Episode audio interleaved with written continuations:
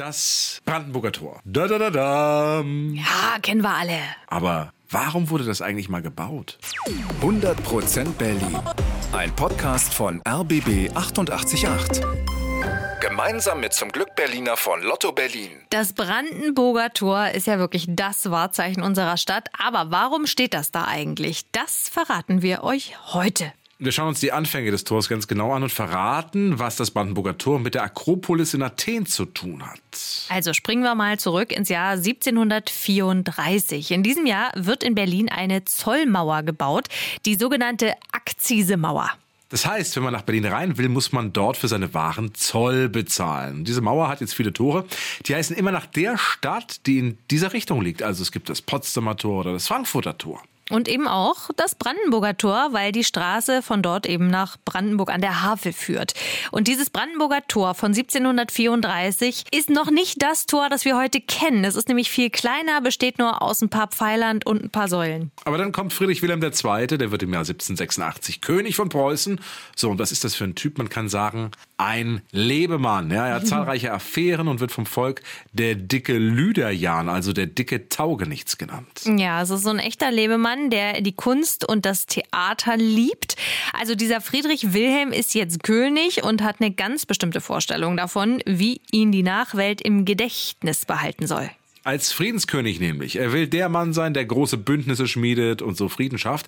Und deswegen schickt er zum Beispiel einmal Truppen in die Niederlande und beendet dort eine Rebellion. Daraus entsteht ein Friedensbündnis zwischen Preußen, den Niederlanden und Großbritannien.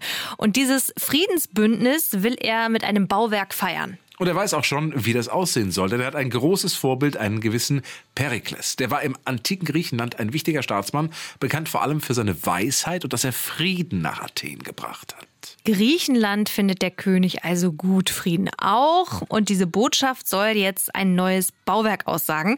Und zwar ein neues Brandenburger Tor, das er Friedenstor nennen will. Bauen soll das Tor der Architekt Karl Gotthard Langhans und der König sagt ihm auch, wie er sich das vorstellt. Es soll eben wegen diesem Perikles mit Griechenland zu tun haben. Genauer, das Vorbild soll die Akropolis in Athen sein. Das ist ja diese Festung ne, oben auf dem Berg.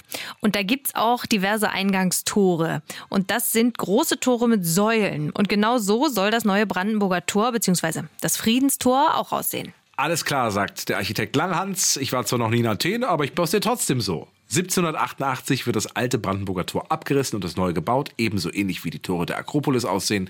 Gebaut wird das Tor aus Sandstein. Die Steine kommen aus Magdeburg und aus Pirna in Sachsen, eben aus dem Elbsandsteingebirge. Und zwei Jahre lang dauern die Bauarbeiten. Am 6. August 1791 ist dann die Einweihung. Die ist allerdings nicht besonders feierlich. Der König selbst ist gar nicht da. Er genießt lieber den Sommer in Sachsen. Na sowas. Aber dann äh, steht es da, das neue Brandenburger Tor, 62 Meter breit, 20,3 Meter hoch. 111.000 Taler hat es insgesamt gekostet. Und wie heißt das Tor jetzt? Eigentlich sollte es ja Friedenstor heißen. Und ja, dieser Name steht auch wirklich auf dem Tor. Und zwar auf der Rückseite, also auf der Seite, die zum Tiergarten zeigt. Ja, da ist ganz oben ein eine Fläche. Und da steht am Anfang die Inschrift Friedenstor.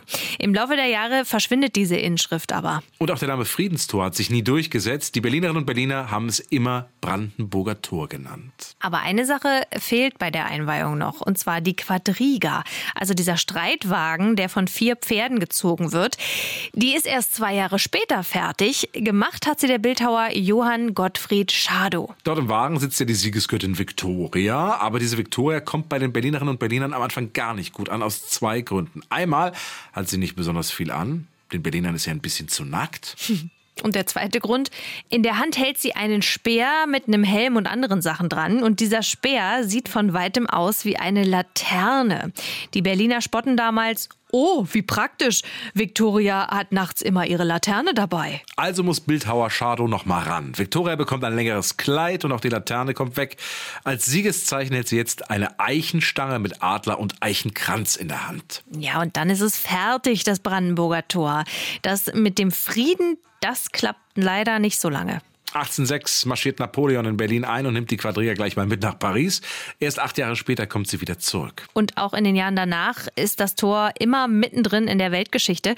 Im Zweiten Weltkrieg wird es ziemlich zerstört. 1961 wird die Mauer gebaut, direkt am Brandenburger Tor.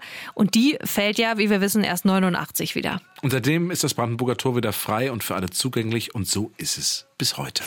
100% Berlin. Ein Podcast von RBB 888. Gemeinsam mit zum Glück Berliner von Lotto Berlin.